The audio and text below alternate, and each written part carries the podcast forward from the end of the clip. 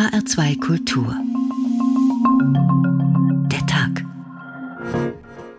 Heute mit David Alf. Hallo. Der Bund muss bei Bedarf koordinierende und unterstützende Maßnahmen zur Abwehr neuartiger Gefahren ergreifen können. Was wird man denn im Rückblick auf ein Jahrhundertereignis mal sagen, wenn wir nicht in der Lage waren, für diese drei Tage noch irgendeine Lösung zu finden? Die Corona-Krise zeigt, wie elementar Bund und Länder aufeinander angewiesen sind. Für eine solche Koordinierungskompetenz des Bundes bei länderübergreifenden Gefahrenlagen müssen wir gegebenenfalls auch das Grundgesetz ändern. Ich glaube, es waren harte Verhandlungen. Wir können heute von Hoffnung und dem Übergang in eine neue Phase sprechen. Unser Land braucht bei Bildung, Wissenschaft und Forschung wirklich keine Querelen, sondern rasches Handeln. Und diese Forderung richtet sich an alle, die hier Verantwortung tragen. Allerdings ist der Zentralismus die primitivere und damit für viele die überzeugendere Idee. Aber das beweist nicht, dass sie besser ist. Und ich denke, wenn wir durch die äh, Krise durch sind, dann ist es in der Tat an der Zeit, sich zu fragen, ob wir sozusagen unser föderales System etwas krisenfester machen können. Denn die Verfassung zum Beispiel sagt sehr, sehr wenig dazu. Neun Stunden Videoschalt. Es waren harte Verhandlungen, wie Merkel im Anschluss darüber sagte. Bund und Länder haben gestern um neue Maßnahmen zur Eindämmung der Pandemie gerungen. Das kennen wir, das passiert alle paar Wochen. Und alle paar Wochen sind sich danach alle einig, harte Verhandlungen waren das. Und noch etwas scheint sich von Mal zu Mal zu gleichen. Vor den Verhandlungen heißt es, man strebe eine bundeseinheitliche Lösung an. Und dann öffnet hier Baumarkt, dort der Einzelhandel zumindest ein bisschen und woanders schließt die Schule schon wieder. Hessens Ministerpräsident Volker Bouffier kündigte schon vor den neuesten Gesprächen an, Lockerungen gegebenenfalls auch ohne den Bund umsetzen zu wollen. Zwar hat man sich auf Kompromisse in Sachen Lockerungen einigen können, die Ausgestaltung, die Details, die obliegen nun aber wieder den einzelnen Ländern. Und parallel dazu melden sich Verbände wie der Hotel- und Gaststättenverband DEHOGA zu Wort und meinen, ja, aber über uns habt ihr jetzt noch gar nicht gesprochen. Was ist denn mit uns? Gehen also im Ring um die kleinsten gemeinsamen Nenner andere Themen unter? Zu Anfang der Pandemie hat die Bundesrepublik international Anerkennung für die erfolgreiche Corona-Politik geerntet, lasse doch die föderale Struktur passgenaues Handeln zu. Aber da war das Pandemiegeschehen hierzulande noch ein anderes. Viel besser oder schlechter stehen wir im internationalen Vergleich kaum mehr da. Ist der Föderalismus auch im aktuellen Krisenmanagement noch ein Segen oder wird er langsam zum Fluch? Dieser Tag in HR2 heißt deshalb heute Bundesstaat mit Gliederschmerzen, Föderalismus in der Krise. Die Ergebnisse des Bund-Länder-Treffens gestern wurden etwa gegen Mitternacht bekannt gegeben. Manche Ministerpräsidenten haben dann noch in der Nacht eine Pressekonferenz abgegeben. Andere wie der hessische Ministerpräsident Bouffier sie auf heute Nachmittag vertagt, auch weil es bis dahin ja noch eine Menge zu besprechen gab. Denn was das Land aus den Kompromissen, die gestern gefunden wurden, macht, das steht ja nochmal auf einem ganz anderen Blatt. Aber wie genau nimmt es die hessische Landesregierung eigentlich mit den Beschlüssen? Ist da eine Strategie zu erkennen oder wird im Einzelfall entschieden? Andreas Meyer-Feist beschreibt uns mal, wie aus der Vielzahl der Kompromisse eine bestenfalls passgenaue Lösung für Hessen entsteht. Wenn andere in Talkshows Pflöcke einschlagen, kommt Hessen schon mal mit einem Papier ganz im Stillen. Und wenn das schon mal da ist, dieses Papier, haben alle schon mal eine Grundlage. So war es auch diesmal.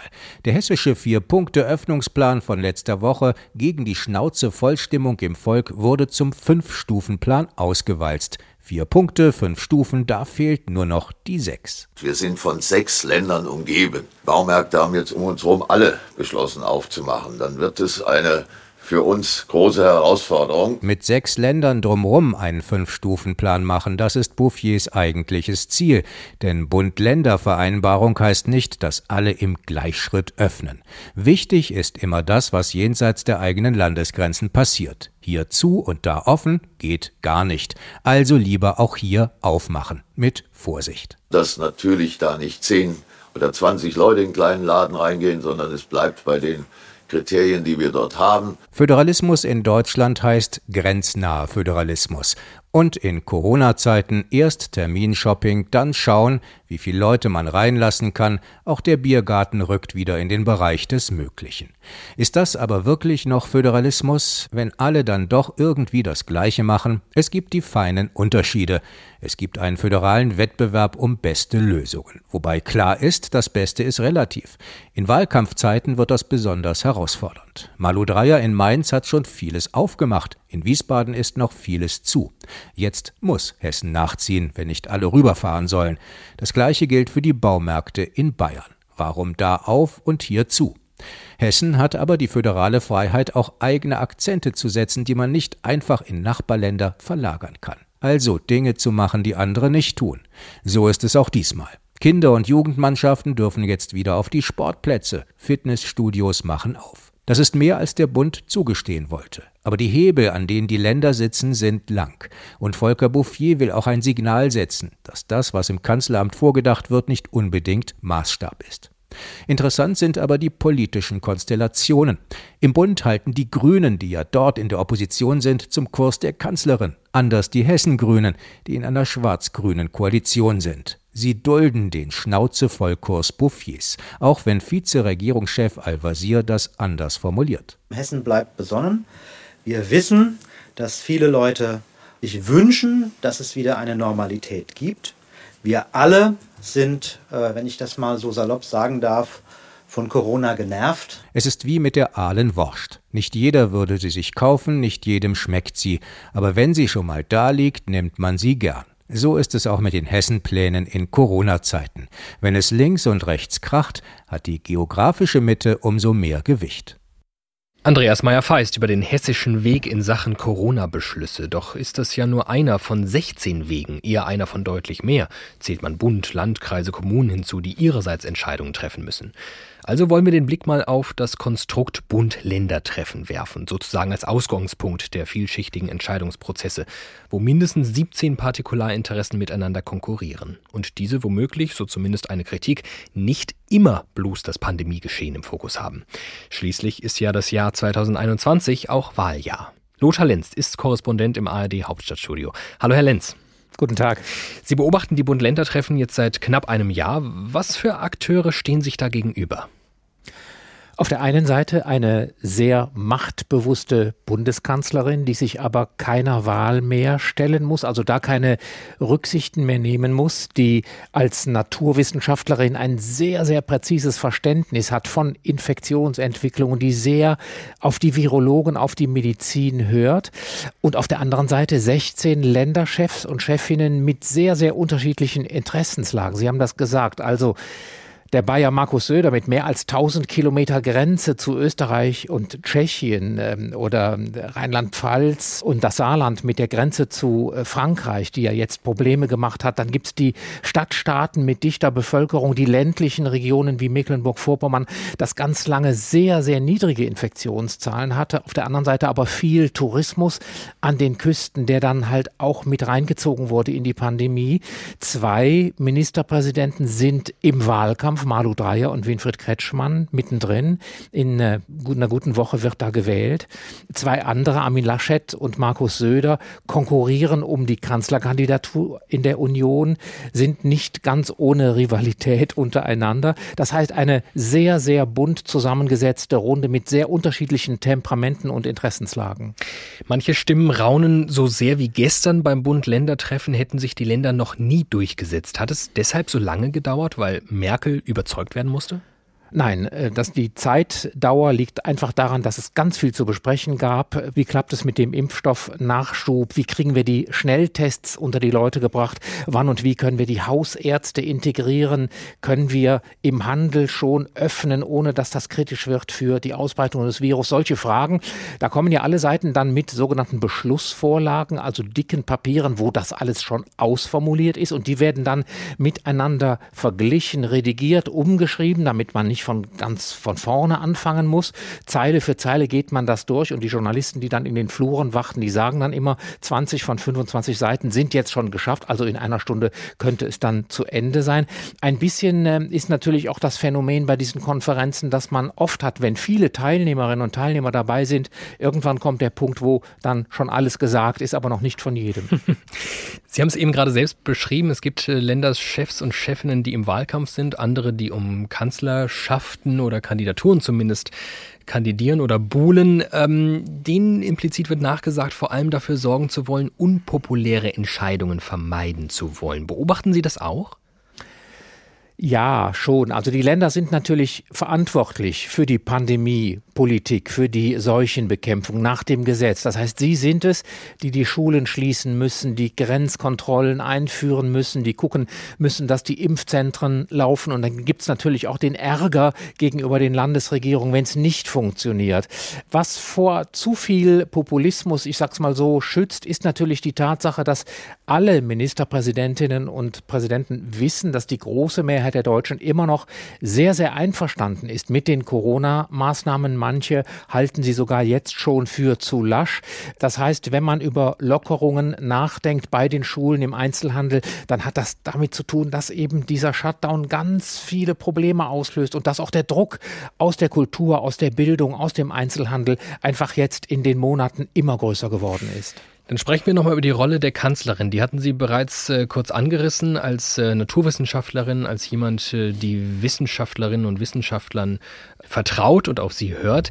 Ihr wird ja unterstellt, vielleicht ein bisschen zu akademisch mit dieser Pandemie umzugehen. Auch Wahlen muss sie nicht mehr gewinnen. Hat sie zu wenig Verständnis für die Belange der Länderchefs? Zumindest war Angela Merkel nie Landespolitikerin. Als eine der ganz wenigen Spitzenkräfte in der Bundespolitik hat sie diese Karriere sozusagen nie gemacht. Ähm, sie hat nie die Landespolitik erlebt, äh, sozusagen in der Schnittstelle zwischen dem Bund, der ja die Gesetze macht und oft das Geld gibt, und den Kommunen, in denen dann sozusagen Politik auf Wirklichkeit äh, trifft. Das ist nicht ihr Erfahrungsschatz. Sie redet einfach aus einer anderen Perspektive, ist vielleicht manchmal distanzierter. Auf der anderen Seite ist sie natürlich natürlich dadurch eine ideale Vermittlerin der unterschiedlichen Interessen, denn sie, manche sehen sie ja auch als eine Art Dompteurin dieser 16 eitlen Länderchefs und Chefinnen.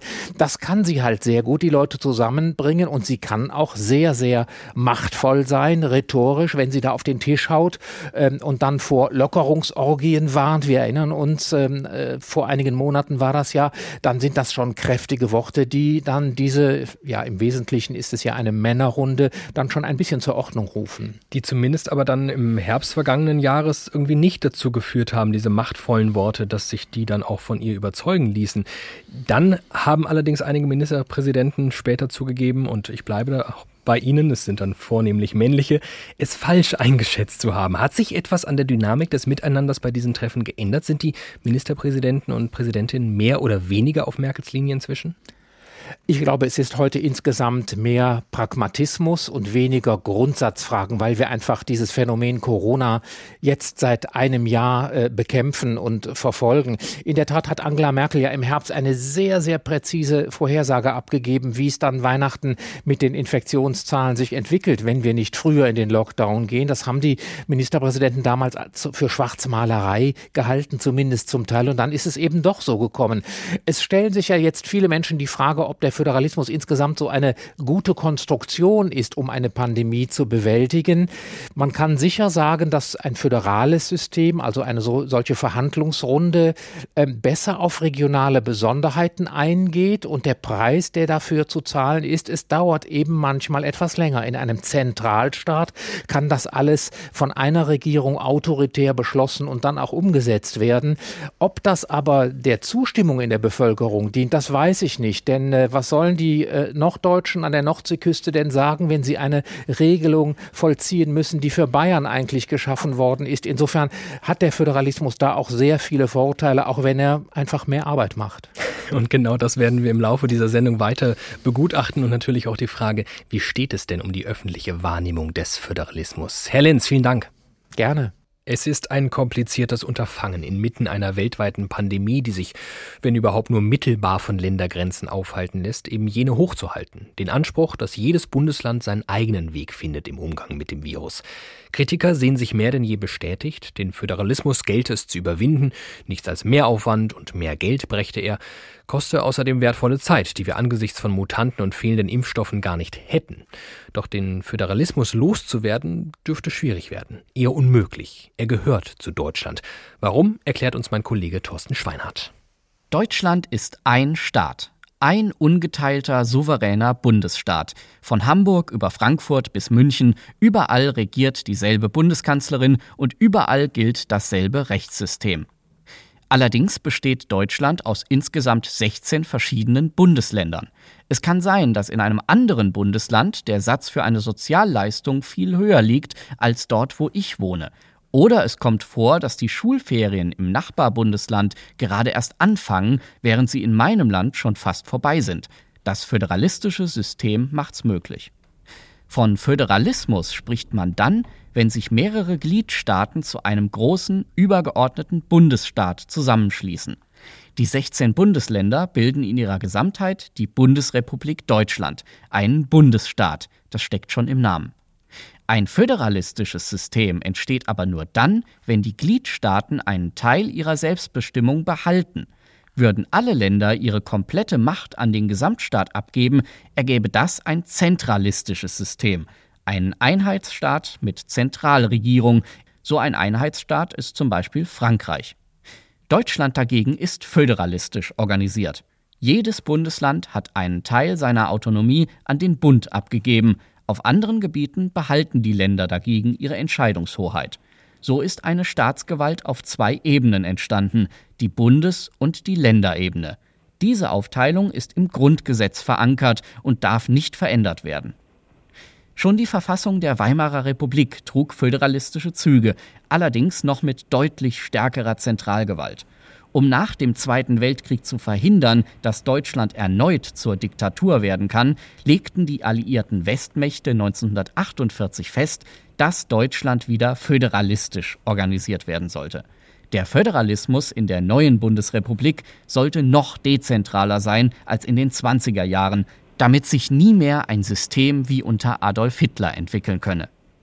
Denn darin liegen die Vorteile des Föderalismus. Die Machtverteilung zwischen Bundesstaat und Staatsgliedern beugt einer Machtkonzentration bei nur einem Gremium vor. Die demokratische Mitwirkung wird erleichtert und viele Fragen können schon auf Länderebene geklärt werden, was den Bundesstaat entlastet. Wichtig sind natürlich klare Regeln darüber, welche Entscheidungen die Bundesländer für sich treffen dürfen und welche nicht. Generell soll die Bundesregierung möglichst alles entscheiden, was die Bundesrepublik in ihrer Gesamtheit betrifft. Dinge wie Außen- und Finanzpolitik, Verteidigung, Post und Telekommunikation. Die Länder wiederum haben Oberhoheit bei Bildungsfragen oder auch bei der inneren Sicherheit und der Polizei. Trotzdem gab und gibt es bei Fragen der Zuständigkeit immer wieder Kompetenzgerangel. Da hilft auch nicht immer der eiserne Grundsatz Bundesrecht bricht Landesrecht. 2006 wurde eine große Föderalismusreform verabschiedet. Die Aufgaben von Bund und Ländern wurden nochmal klarer getrennt. Doch Konflikte werden sich nie ganz vermeiden lassen. Das sollen sie aber auch nicht, denn positive Konkurrenz und konstruktiver Streit sind wesentliche Bestandteile des Föderalismus. Thorsten Schweinhardt über den Bundesstaat Deutschland, der wohl unumstößlich föderal organisiert ist. Und das ja auch aus durchaus nachvollziehbaren Gründen. Und dennoch gestaltet sich das Föderale in Krisenzeiten zunehmend kompliziert. Dabei könnte doch alles so einfach sein, zumindest in der Theorie oder vielmehr der Kunst. Nun waren zwar die Musketiere nur zu dritt und nicht 17, aber vielleicht würde der Gedanke an einer für alle, alle für einen ja hin und wieder helfen. Mit einer kleinen Hörprobe aus dem Musical Die drei Musketiere rufen wir das nochmal ins Gedächtnis. alle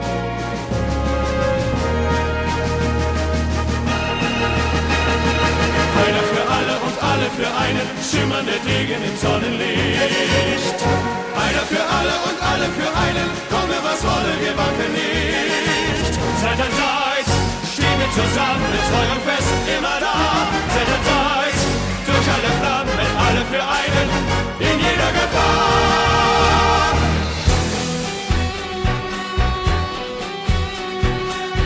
der Sturm auch tobt und wütet, wir sind unerschütterlich da. Wenn sich dir die Chance bietet, wirf dich mutig in die Gefahr. Lass dich nicht von Ängsten leiten, blicke stolz zum Himmel hinauf.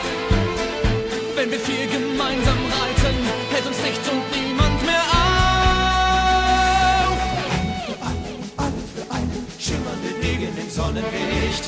für alle und alle für einen, komme was wolle, wir wanken nicht. Zeit an Zeit stehen wir zusammen, treu und fest, immer da. Zeit an Zeit, Durch alle Flammen, alle für einen, in jeder Gefahr.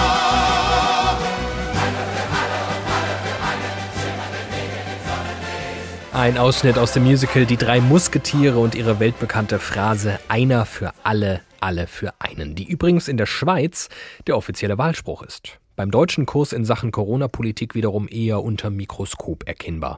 So scheint es. Schauen wir also mal über unsere Grenzen hinaus. Und nein, nicht nur über die Landes-, sondern bundesrepublikanischen Grenzen. Wie kommt ein Land durch die Krise, das sich mit etwas wie dem Föderalismus gar nicht erst rumschlagen muss, weil es ihn schlichtweg nicht gibt? Macht das alles einfacher und besser? Sabine Wachs beantwortet, uns diese Frage am Beispiel von Frankreich.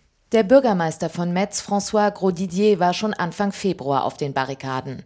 In seiner Stadt, der Hauptstadt des Grenzdepartements Moselle, breitete sich die südafrikanische Virusvariante ziemlich schnell aus, während in anderen Teilen Frankreichs die Zahl der Neuinfektionen noch leicht zurückging. Grosdidier alarmierte und forderte einen regionalen Lockdown für die Region rund um Metz. In Paris aber stieß der Metzer Bürgermeister damit auf taube Ohren. Man muss doch dort wieder in einen kurzen, harten Lockdown gehen können, wo es wirklich nötig ist. Aber das scheint niemanden zu interessieren. Stattdessen haben wir eine landesweite Ausgangssperre ab 18 Uhr, zum Beispiel auch in der Bretagne, wo die Zahlen niedrig sind. Wir haben nur generelle, landesweite Maßnahmen und die sind teils völlig unnötig. Mittlerweile hat die Bundesregierung das komplette Departement Moselle an der Grenze zum Saarland und zu Rheinland-Pfalz zum Virus-Variantengebiet erklärt. Härtere Maßnahmen hat die französische Regierung immer noch nicht verhängt. Zwar wurden mehr Tests angeordnet, es wurden mehr Impfdosen in die Region geschickt, der regionale Lockdown aber, den Grosdidier und viele andere lokale Abgeordnete weiter fordern, bleibt aus. In Nizza war eine Sieben-Tage-Inzidenz von über 700 nötig, bis die Regierung den lokalen Abgeordneten eine Wochenendausgangssperre zugestand. Im Norden Frankreichs, in Dunkerque, lag der Inzidenzwert bei über 900 pro 100.000 Einwohner, als der Wochenendlockdown kam. Wir haben jetzt eine Strategie, die die einzelnen Regionen in den Blick nimmt. Nicht überall ist die Covid-Situation gleich. Wir müssen alles daran setzen, dass die Pandemie nicht wieder um sich greift und wir werden Maßnahmen dann ergreifen, wenn sie wirklich nötig sind. Erklärte Regierungssprecher Gabriel Attal am Mittwoch nach der Kabinettssitzung. Schon vergangene Woche hatte Premierminister Castex bei seiner wöchentlichen Covid-Pressekonferenz angekündigt, sich künftig enger mit den lokalen Akteuren abstimmen zu wollen. Am Ende aber entscheidet Paris, wo schärfere Maßnahmen eingeführt werden und wo nicht. Das sei völlig intransparent, schimpft Pierre Dumont, konservativer Abgeordneter des Département Pas-de-Calais, wo nun für drei Wochenenden in Folge eine Ausgangssperre verhängt werden soll. Das Pas-de-Calais hat eine Inzidenz von über 400, aber wir sind nicht das einzige Departement mit diesen Werten. In Seine-Saint-Denis zum Beispiel ist die Situation ähnlich, aber dort wird keine Ausgangssperre am Wochenende verhängt. Wenn man will, dass die Menschen die Maßnahmen respektieren, dann müssen sie sie auch nachvollziehen. Und diese Entscheidung ist aus dem eben genannten Grund nicht nachvollziehbar für die Bewohner des Pas-de-Calais.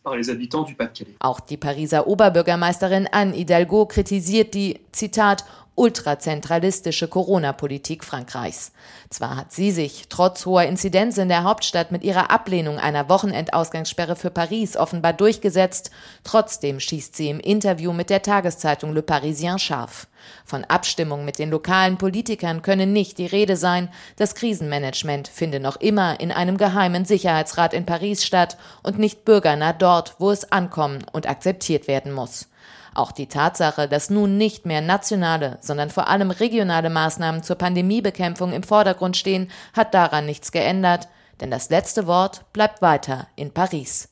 Wie geht unser Nachbarland Frankreich mit der Pandemiebekämpfung um? Der fehlende Föderalismus scheint wohl durchaus dafür zu sorgen, dass regional unterschiedliche Begebenheiten weniger oder auch keine Beachtung finden. Sabine Wachs hat uns darüber berichtet. Bundesstaat mit Gliederschmerzen, Föderalismus in der Krise, so heißt unsere Sendung heute. Und wir sind uns der Doppeldeutigkeit des Titels durchaus bewusst. Während aber die eine Interpretation wohl gänzlich unstrittig ist, ja, wir stecken alle in einer pandemischen Krise, also auch der Föderalismus, ist die andere Kern unserer unserer Fragestellungen heute. Wie steht es um den Föderalismus? Eng damit verknüpft die Frage, wie steht es eigentlich um sein Image? Denn das war in der öffentlichen Wahrnehmung ja selten ausnahmslos positiv. Wie empfindet die Bevölkerung unser föderales Krisenmanagement? Das untersucht eine repräsentative Studie der Universität Konstanz. Ihr Leiter ist Dr. Steffen Eckert. Hallo, Herr Eckert. Schönen guten Tag.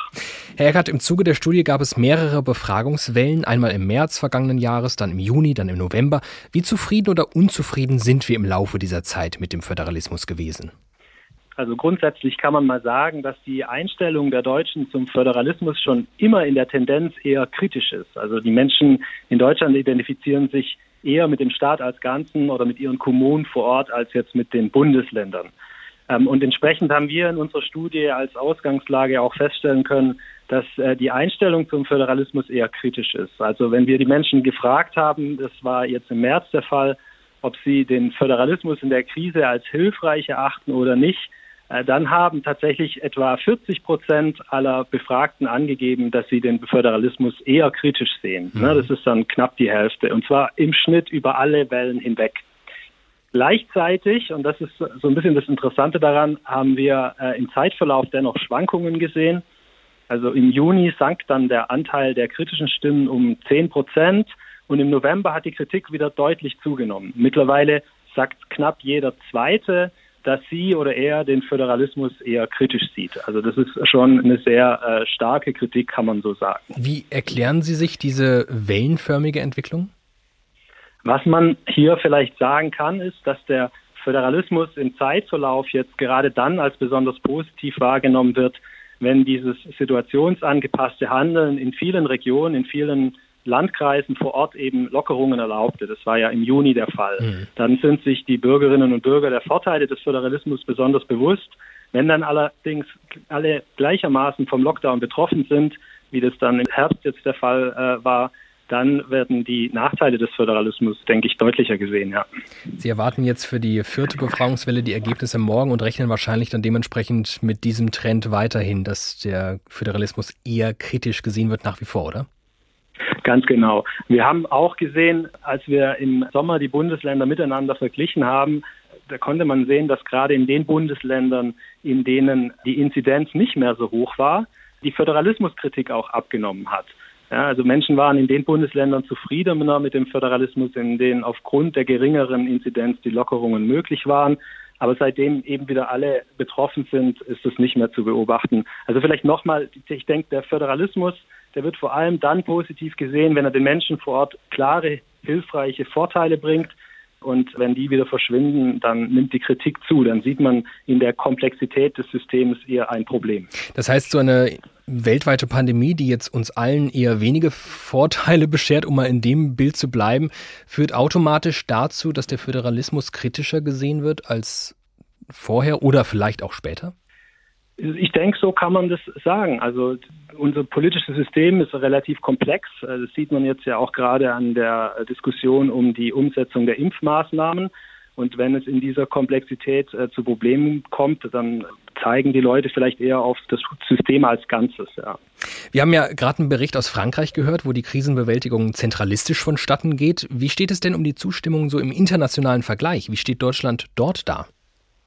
Ja, das ist auch eigentlich sehr interessant, weil im internationalen Vergleich kommt Deutschland insgesamt eigentlich extrem gut weg, ja, trotz Föderalismus muss man sagen.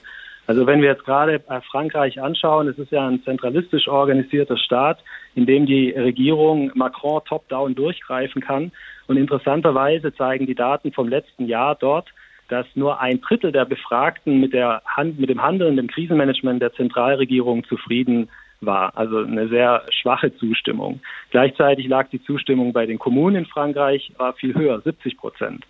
Und auch wenn man direkt Studien anschaut, die versuchen, mehrere Länder miteinander zu vergleichen in einer Erhebung, das machen eine Reihe von internationalen Meinungsforschungsinstituten, da kann man sehen, dass die Deutschen äh, in Deutschland mit knapp 80 Prozent Zustimmung zum Krisenmanagement zumindest im äh, letzten Herbst und Winter noch äh, ein sehr positives Bild hatten. In England oder in den USA zum Beispiel war das nur die Hälfte. Dann schauen wir jetzt zum Schluss nochmal ganz konkret auf den Föderalismus und die langfristigen Folgen. Glauben Sie, dass die aktuelle Krise eben jene langfristigen Folgen für unseren Blick auf den Föderalismus haben wird? Ja, ich denke, also wir haben in unserer Studie nach dem grundlegenden Vertrauen in politische und staatliche Institutionen gefragt und haben festgestellt, dass diese Werte, diese grundlegenden Beziehungswerte zwischen einer Person und dem Staat durchgehend eigentlich sehr stabil sind. Also mehr als die Hälfte der Befragten zeigte konstant ein sehr hohes grundsätzliches Vertrauen in kommunale Behörden, in Bundesbehörden. Äh, am schlechtesten schnitten da im Übrigen die Politikerinnen und Politiker ab äh, und leider auch die Europäische Union. Äh, am besten die Polizei, das ist eigentlich äh, aber typisch für solche Fragen. Ähm, also ich denke, was die langfristigen Effekte angeht, wird es wahrscheinlich so sein, und das ist auch Tenor in der, in der Forschung zu dem Thema, dass die Krise keine langfristigen Einstellungsänderungen verursachen wird. Man kann vielleicht etwas einschränkend sagen, dass das gerade bei jüngeren Menschen möglicherweise anders ist, weil sich da gerade in dieser Jugendphase diese Einstellungen teilweise erst herausbilden. Und dort könnte es tatsächlich zu einem langfristigen Vertrauensverlust kommen sagt Steffen Eckert, der an der Uni Konstanz die öffentliche Wahrnehmung der politischen Corona-Krisenbewältigung untersucht. Vielen Dank. Und wie er bereits erwartet hat, die Zustimmung zum Krisenmanagement, mittelbar wohl auch die Zustimmung zum föderalen Kurs, die sinkt, und zwar auf einen Tiefstwert. Das ergibt der aktuelle ARD Deutschland-Trend, der kurz vor dieser Sendung veröffentlicht wurde. Es stellt sich aber heraus, besonders zufrieden mit dem Föderalismus sind wir, wenn er vor Ort scheinbar Vorteile bringt und selbst wenn die in Form von Lockerungen auch saisonale Gründe haben mögen. Da stellt sich schon die Frage, gilt da alle für einen, einer für alle oder doch alle für sich? Die Comedian Harmonists haben da eine gänzlich idealistische Sicht. Wie das klingt, wir hören rein. Drei Musketiere sind die schwere Not, fürchten die Hölle nicht und ich den Tod. Lachen der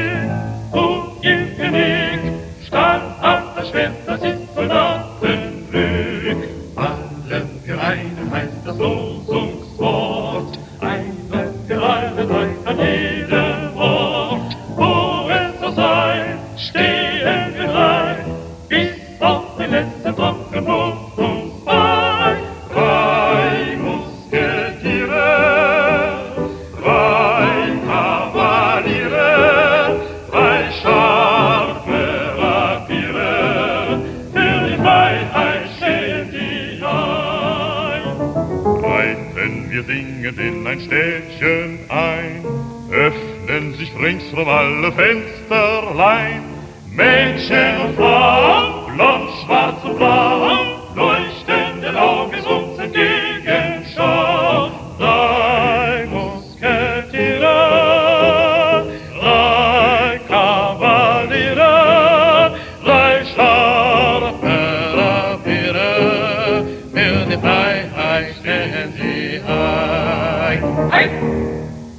Bundesstaat mit Gliederschmerzen, Föderalismus in der Krise.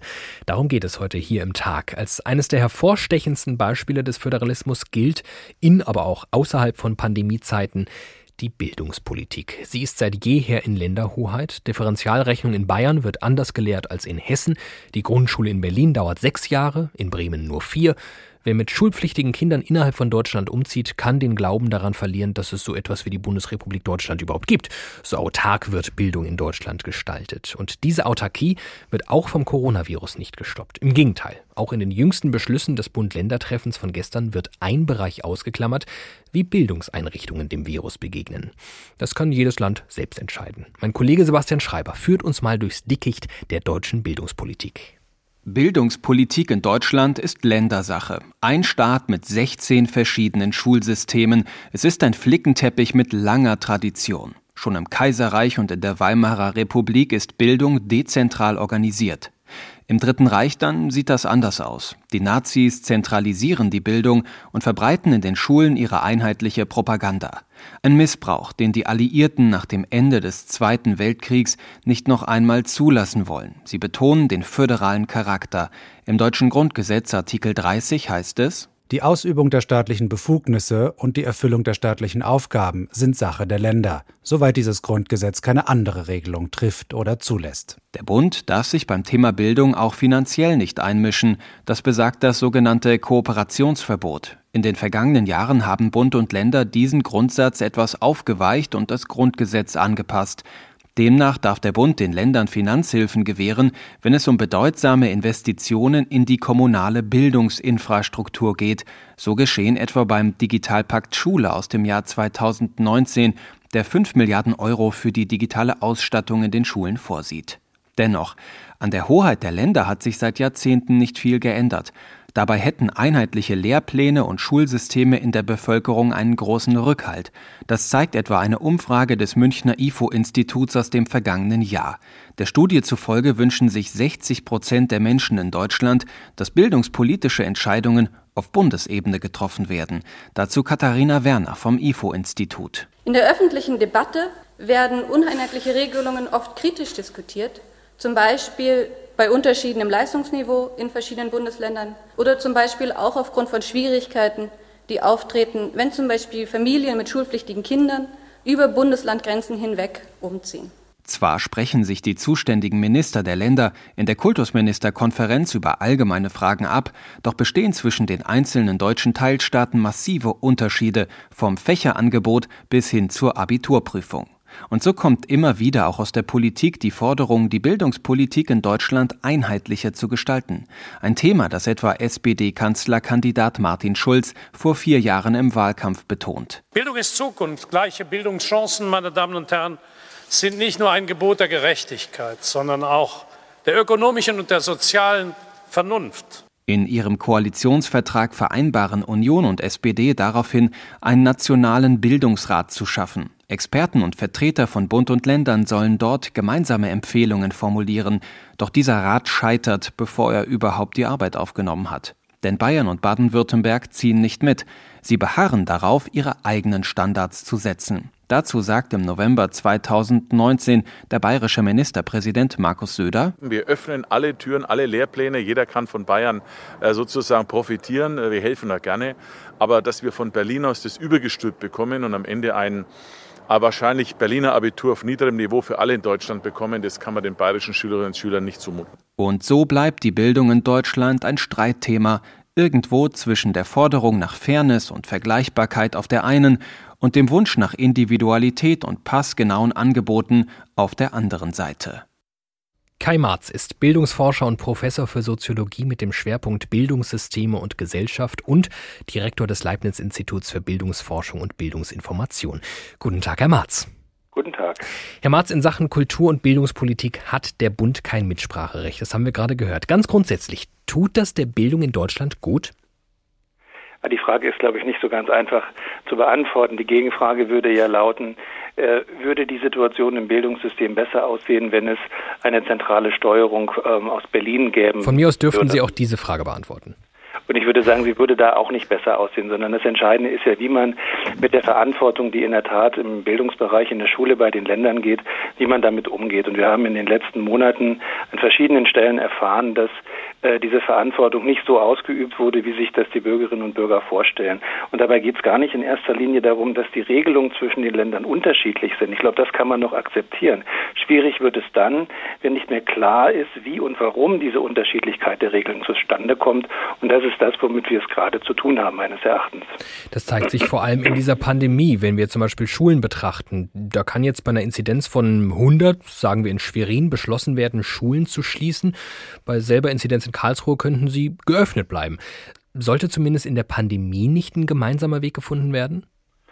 Genau, ich finde, der gemeinsame Weg schließt ja gar nicht das föderale System oder die föderale Struktur aus, sondern äh, im Prinzip sind die Länder und auch die Kultusministerien ja aufgerufen, gerade jetzt die Verantwortung und zu, äh, zu übernehmen und Regelungen zu finden, die in den Ländern dann auch wirklich umgesetzt werden können. Die können möglicherweise zwischen den Ländern variieren, aber wir haben doch jetzt die Situation, dass selbst da, wo dann die gleichen Regelungen für Grenzwerte beispielsweise gelten, wiederum die Auslegung in den Ländern und in den Kommunen unterschiedlich ist. Mal müssen die Schülerinnen und Schüler Maske tragen, mal müssen sie keine tragen.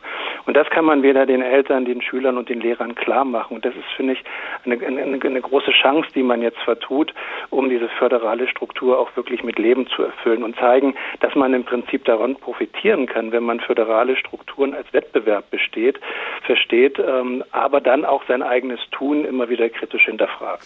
Diese föderale Struktur mit Leben zu befüllen, das hätte ja passieren können. Wir haben es gerade in dem Beitrag äh, zuvor gehört über einen Bildungsrat. Warum sind die jeweiligen Länder da dann so skeptisch und zurückhaltend?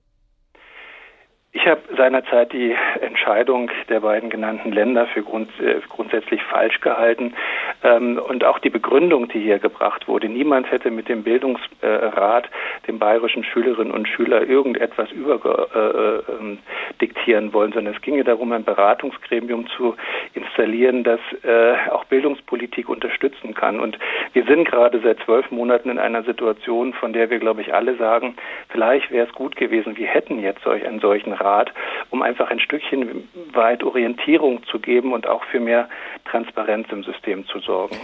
Und könnte die Kultusministerkonferenz nicht genau dieser Rat sein? Denn die ist ja eigentlich irgendwann mal dazu da gewesen, die mehr bundesweite Angleichung oder dafür zu sorgen. Sie kommt dem ja auch nach, äh, aber eben nicht in allen Teilen. Ähm, es gibt natürlich Verständigungen auf Bildungsstandards, es gibt Verständigungen auf, auf Abschlüsse beispielsweise. Ähm, wo die Länder dann schon wieder unterschiedlich werden, ist die Art und Weise, wie beispielsweise die Bildungsabschlüsse heißen, wie die Schulformen heißen. Diese Unübersichtlichkeit ist für Eltern, gerade wenn sie zwischen den Bundesländern ähm, mit ihren Wohnorten wechseln, wirklich, wirklich sehr schwierig. Aber gerade jetzt in der Situation, auch den, den Aktiven im System Orientierung zu geben, da hätte man sich sicherlich noch mehr Initiative und Einheitlichkeit durch die Kultusminister, Ministerinnenkonferenz gewünscht.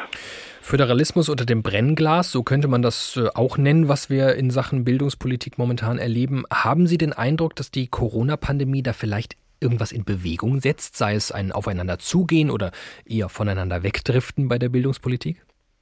Nun ja, wenn ich mir die, die aktuellen Äußerungen anhöre, gar nicht mal aus den Kultusministerien, sondern von den Ministerpräsidenten, die ähm, ja auch jetzt schon formulieren, wir sollten überlegen, die Sommerferien einzukürzen etc., dann halte ich das für für nicht sehr äh, günstig in der jetzigen Situation. Ich habe aber trotzdem die Hoffnung, dass man mit dieser jetzigen Situation so umgeht und sich wirklich an den Tisch setzt und überlegt, was sind die Herausforderungen? Herausforderungen, die nicht nur in einem oder zwei Bundesländer auf der Tagesordnung stehen, sondern in allen 16 Bundesländern und dass man versucht, wirklich Ressourcen zu bündeln und Programme zu entwickeln mit einer wirklichen Perspektive, die einer Strategie folgen, die zwischen kurz-, mittel- und langfristig unterscheidet und dann diese Strategie auch zum Einsatz bringt bringt. Das könnten meines Erachtens jetzt wirklich die Kultusministerien auf den Weg bringen. Und im Prinzip könnte man sogar sagen, in dieser Krise liegt vielleicht sogar die große Chance der Kultusminister, Ministerinnenkonferenz, genau diesen Schritt jetzt zu wagen sagt Kai Marz, der die Bildungslandschaft in Deutschland erforscht und für uns sogar bewertet hat. Haben Sie vielen Dank. Und ein letztes Mal für heute widmen wir uns der Musik. Das Ideal einer Gruppe, die stets füreinander eintritt, dem Einzelnen sowie dem großen Ganzen dient. Dieses Ideal will man Politikerinnen und Politikern äh, sicher nicht pauschal absprechen. Es findet sich aber jetzt wohl nicht in jedem einzelnen Entscheidungsprozess wieder. Anders als im Roman Der drei Musketiere. Zwei unterschiedliche musikalische Adaptionen haben wir bereits gehört von Alle für einen, einer für alle. Nun hören wir in eine rein, die sich hörbar kritisch mit dem Realitätsgehalt dieses romantischen Ausspruchs auseinandersetzt. Der Rapper Cool Savage mit seinem Song All for One.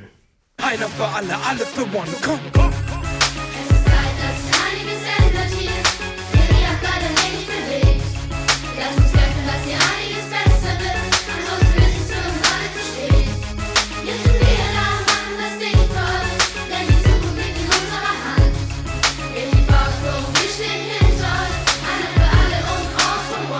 Gebt nicht auf und hebt die Faust hoch. Gemeinsam gehen wir den härtesten Weg rauf und blicken nicht zurück. Stehen zusammen da, frei und Hand in Hand, einer für alle.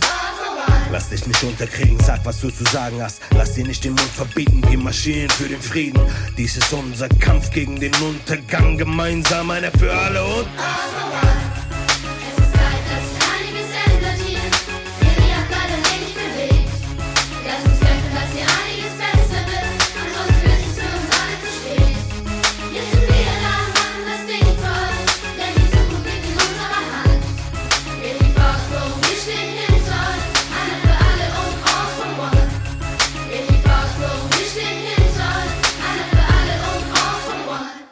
Wir haben bis hierhin viel gelernt über den deutschen Föderalismus im Allgemeinen, aber vor allem auch über den Föderalismus in der Krise, wie er wirkt, auf uns als Bevölkerung, aber tatsächlich auch im Handeln gegen das allgegenwärtige Virus. Wie ist das aber nun alles zu bewerten? Sollten wir uns freuen, dass wir ihn haben? In Frankreich, das haben wir gehört, würde man sich ihn wohl hier und da sehnlich wünschen. Oder müssen wir mehr Bund wagen? Wo sind da die Grenzen? Ist der Föderalismus nun mal fest verankert in unserem Grundgesetz? Wie macht sich unser Föderalismus? Damit beschäftigt sich Roland Sturm. Er ist Professor für politische Wissenschaft an der Universität Erlangen. Er beobachtet schon länger ein Aushöhlen der föderalen Grundsätze. Zu viel ginge bereits in Richtung Bund. Für die Gesellschaft bedeutet das weniger Bürgernähe, weniger Transparenz, weniger Rücksicht auf regionale Besonderheiten. Der Staat verliere dadurch ständig an demokratischer Qualität, meint er. Herr Sturm, guten Tag. Guten Tag. So sehr wie die Bundesländer gerade im Fokus des öffentlichen Diskurses stehen, sind das doch dann eigentlich goldene Zeiten für die Demokratie gerade, oder? Ja, zumindest äh, bemerkt die Bevölkerung, dass äh, Föderalismus Vielfalt bedeuten kann und das ist ja auch der Kern des Föderalismus. Wenn Föderalismus Einheitlichkeit bedeuten würde, wäre er ja sinnlos. Dann könnte man ja gleich einen Einheitsstaat einführen. Laufen die Abstimmungen zwischen Bund und Ländern wirklich so schlecht, wie es ihnen aktuell nachgesagt wird? Oder schauen wir gerade föderaler Demokratie beim Funktionieren zu und sind zum ersten Mal einfach aufmerksam und deshalb so überrascht? Also die Qualität von Abstimmungen also Kooperationsbeziehungen, die hängen natürlich von den Akteuren ab und nicht vom System des Föderalismus. Sie können auch schlechte Kooperation in einem Zentralstaat haben. Und äh, man muss aufpassen, dass man das nicht alles durcheinander wirft, zumal ja unsere Akteure, unsere Ministerpräsidenten ja nicht nur politisch handeln, sondern auch von Virologen und Epidemiologen beraten werden. Und da geht es ja auch äh, etwas hin und her, was da der beste Rat sein könnte. Also es liegt nicht da alles am Föderalismus, was da am Ende besprochen wird.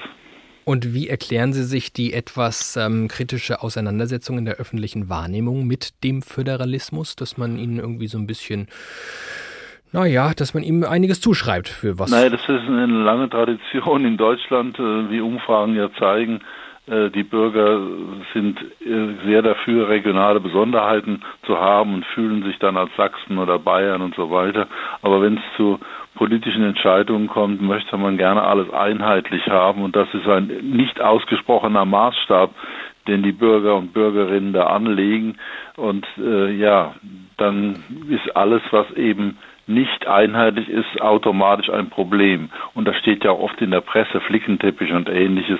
Das sollte man aber nicht so ernst nehmen. Das ist ja dann eigentlich aber total paradox, dass man auf der einen Seite sich im Hier und Jetzt und vor Ort darum kümmert und bemüht und auf der anderen Seite erwartet, dass es irgendwo zentralistisch gehalten und gehandelt wird. Ja, also ich meine, ich sagte schon, nicht? Also der Föderalismus bedeutet eben genau das, dass man regionale Vielfalt hat und das hat ja einen demokratischen Hintergrund. Nicht, das steht ja im Grundgesetz, also nicht veränderbarer Teil des Grundgesetzes, hat seinen guten Grund, denn da sollte die staatliche Gewalt noch einmal nach der Erfahrung des Nationalsozialismus eingehegt werden. Also nicht nur äh, rechtsprechende, ausführende und gesetzgebende Gewalt getrennt werden, sondern auch der Zentralstaat sollte eingehegt werden durch die Rechte der Länder. Und äh, diese demokratischen Vorstellungen äh, bedeuten natürlich, dass man Unterschiede dann auch äh, in der praktischen Politik vorfinden würde im Normalfall. Ja, Unterschiede, die dann ihrer Logik folgend ja aber durchaus zu Vorteilen werden könnten für die Leute. Wenn die sich dann tatsächlich als Sachsen verstünden, würden sie sich ja sehr freuen über den Föderalismus, der für sie passgenaue Lösungen ja, vor allen Dingen geht es ja darum, dass wenn Sie nach Lösungen suchen, im Zentralstaat kriegen Sie eine Lösung präsentiert und das müssen dann alle machen, ob sie ihnen das gefällt oder nicht oder ob, ob es eine bessere Idee gibt oder nicht. Bei 16 Ländern haben sie, wenn sie Glück haben, mehr Lösungen, im Extremfall 16 und die beste Lösung setzt sich durch, nicht? Und dass die Ideen, äh, Innovation und so weiter entsteht so und nicht durch irgendeine von oben kommende letztendliche Entscheidung. Aber wie kann man sich dann erklären, dass wir von Dr. Eckert äh, vorhin hören, dass die Öffentlichkeit den Föderalismus zunehmend kritisch in dieser Krise dann betrachtet?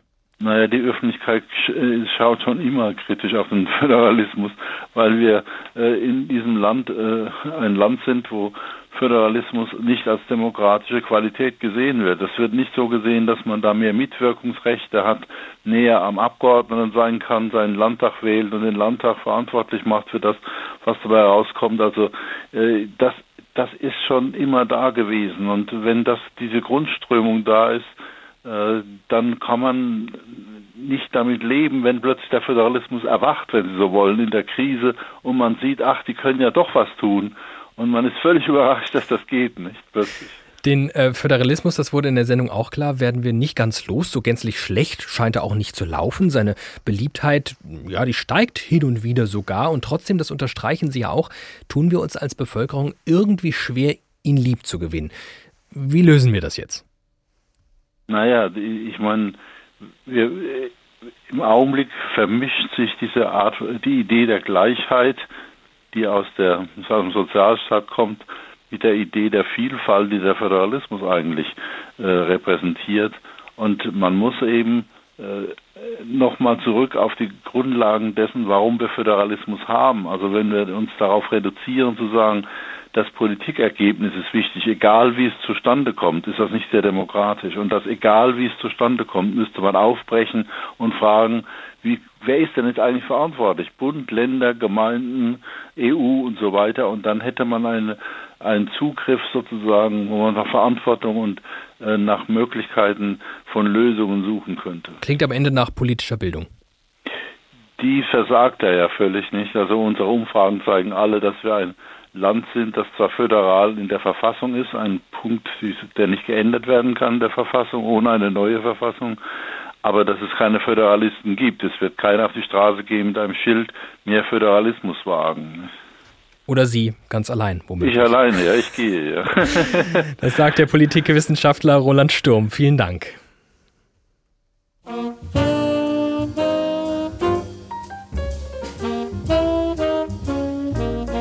Und das war der Tag für heute. Um das Für und Wider des Föderalismus ging es, in, aber auch außerhalb der Pandemie. Ob wir ihn mögen oder nicht, es war eine Zwangsheirat vor knapp 73 Jahren. Und ob wir es wollen oder nicht, unser Land wird nicht aus Berlin regiert. Es wird aus Berlin und den Hauptstädten der 16 Bundesländer regiert. Das spüren wir seit einem Jahr wohl so deutlich wie selten zuvor. Und vielleicht ist auch das ein Grund, dass er es aktuell so schwer hat bei uns. Vielleicht kennen wir ihn zu wenig. Diese und andere Tagsendungen finden Sie auch als Podcast, unter anderem in der ARD Audiothek oder auf hr2.de oder bei iTunes. Ich bin David Alf. Bis zum nächsten Mal.